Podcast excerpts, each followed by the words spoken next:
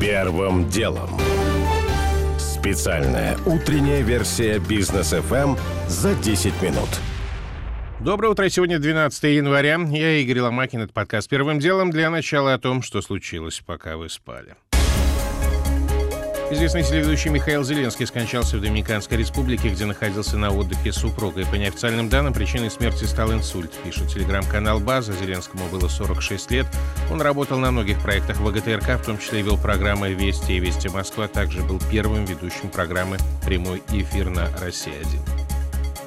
Российские ритейлеры X5 Retail Group, Магниты и Бристоль готовы до конца этого года повышать наценки на самые дешевые базовые продукты не более чем на 10%. Компании сами уведомили об этом ФАС, пишет коммерсант.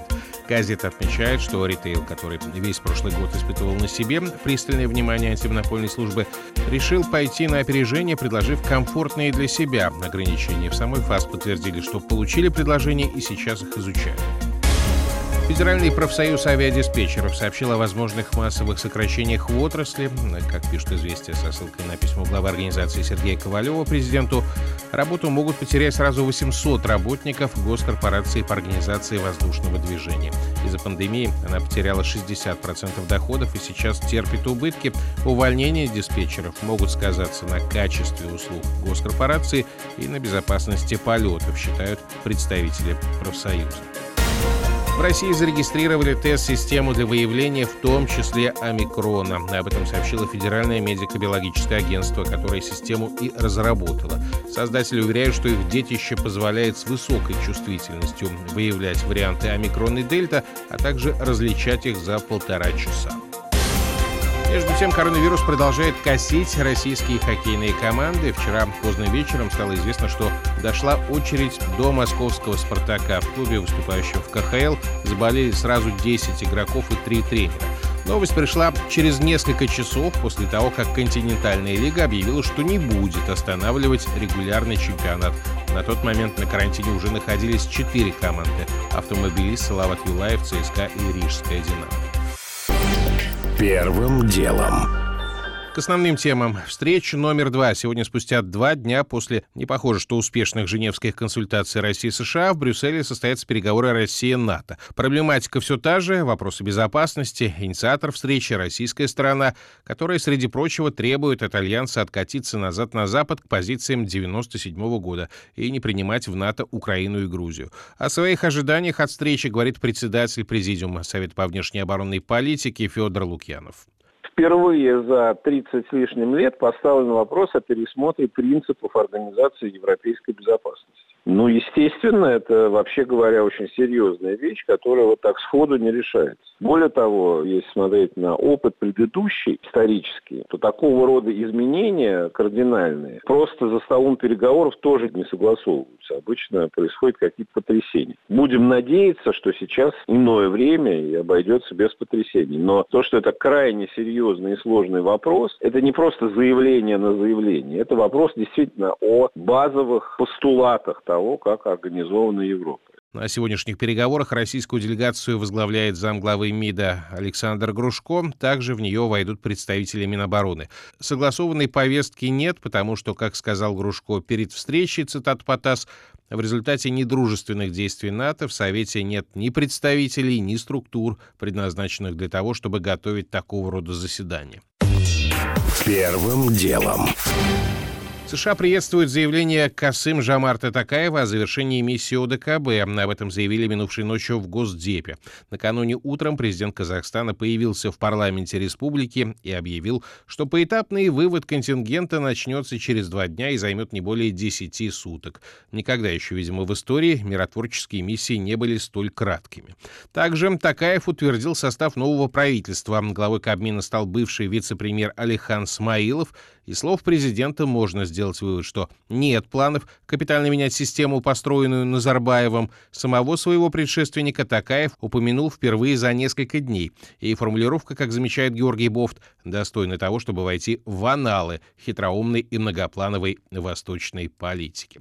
Дословно он сказал, благодаря первому президенту Елбасы в стране появилась группа очень прибыльных компаний и прослойка людей богатых даже по международным меркам, считая, что пришло время отдать должное народу Казахстана и помогать ему на системной и регулярной основе. Конец цитаты. Заметим, в адрес Назарбаева не сказано ни одного худого слова, но и сам он упомянут без присущего в таких случаях пиетета. Не сказано ничего и о том, что, мол, это окружение Назарбаева якобы обогатилось в результате коррупции. Фразу «при большом желании» ведь можно понять и так, что, мол, очень благоприятные были экономические условия, благодаря Елбасы, не вопреки же. Вот и появилась прослойка богатых людей. Самый загадочный вопрос, конечно же, это о том, как именно будет выполняться тот самый фонд развития и кто именно из крупных предпринимателей, ставших богатыми благодаря Елбасы, будет назначен донором, причем на регулярной основе. Если, скажем, в России для создания фонда лечения детей от редких заболеваний был введен специальный налог на доходы сверх 5 миллионов рублей,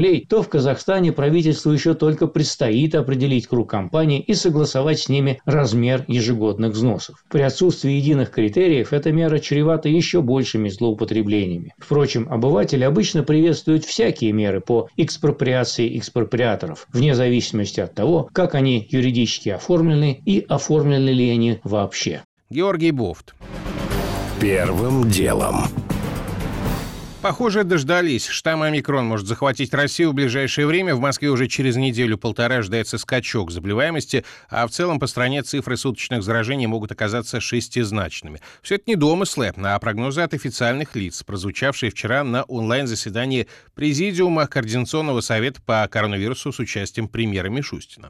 Россия омикрон ждала и, как могла, готовилась. Еще с прошлого года туристов, прилетающих из ЮАР, отправляли, например, в обсерваторы. Хотя в самой самой этой стране с соблюдением антиковидных мер все очень строго, рассказывает москвичка Мария. В ЮАР на самом деле все с этим хорошо, в том смысле в плане защиты, потому что они, в отличие от нас, носят маски, носят маски везде. То есть у них, во-первых, это действительно строго, то есть там тебя без маски не пускают там в заведение и так далее. И все африканцы носят маску и на самом деле носят ее правильно, в отличие от наших сограждан, которые любят носить ее на подбородке. И везде у них стоят санитайзеры, вообще абсолютно везде. Они постоянно тебе прямо вот в аэропорту, прям при входе тебе прям пшикают в руку, если не пшикнут, они тебя не пропустят. Мария прилетела из ЮАР в понедельник и отправилась как раз в обсерватор. Там, правда, провела всего полтора дня. Уже вчера вечером, подписав обязательство самоизолироваться, она уехала на такси домой.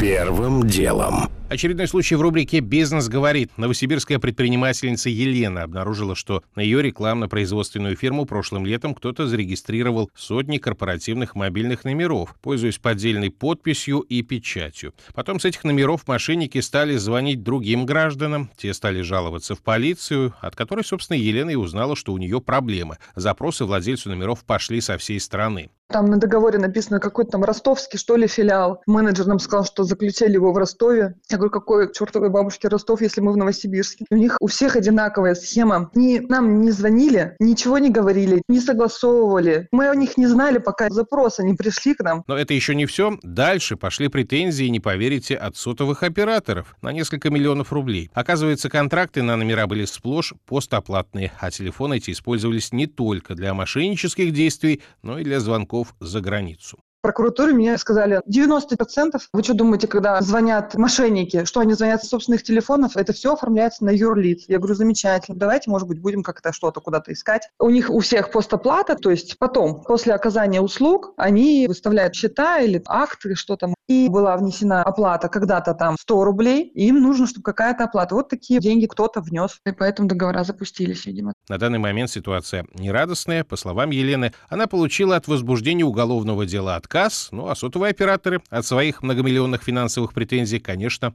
не отказались. Первым делом.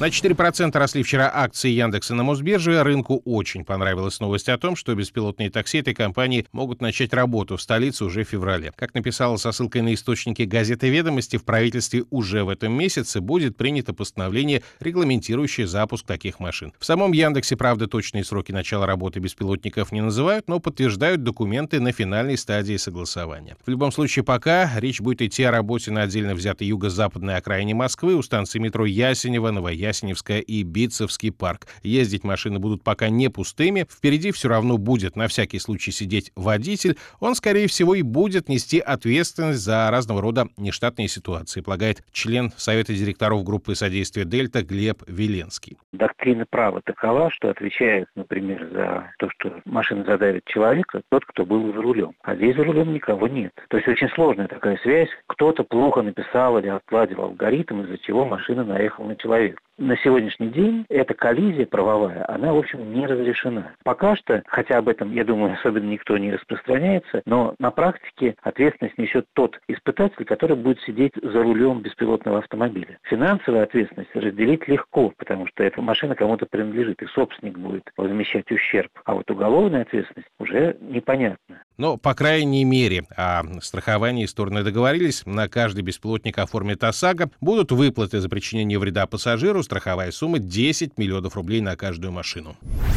Первым делом. Уже не успеваю рассказать подробно о том, что губернатор Подмосковья Воробьев почему-то всерьез взялся за школу и теперь спрашивает, где пельмени. О том, как ремонт развязки на юго-востоке столицы привел к многокилометровым пробкам на кольце и парализовал целый подмосковный город Дзержинский. О том, как соцсети продолжают обсуждать интервью с Еленой Блиновской. Рассказываем, кто такая эта инфобизнес-вумен. У меня пока все. Это был Игорь Ломакин и подкаст «Первым делом». Кому мало, переходите в «Бродкаст».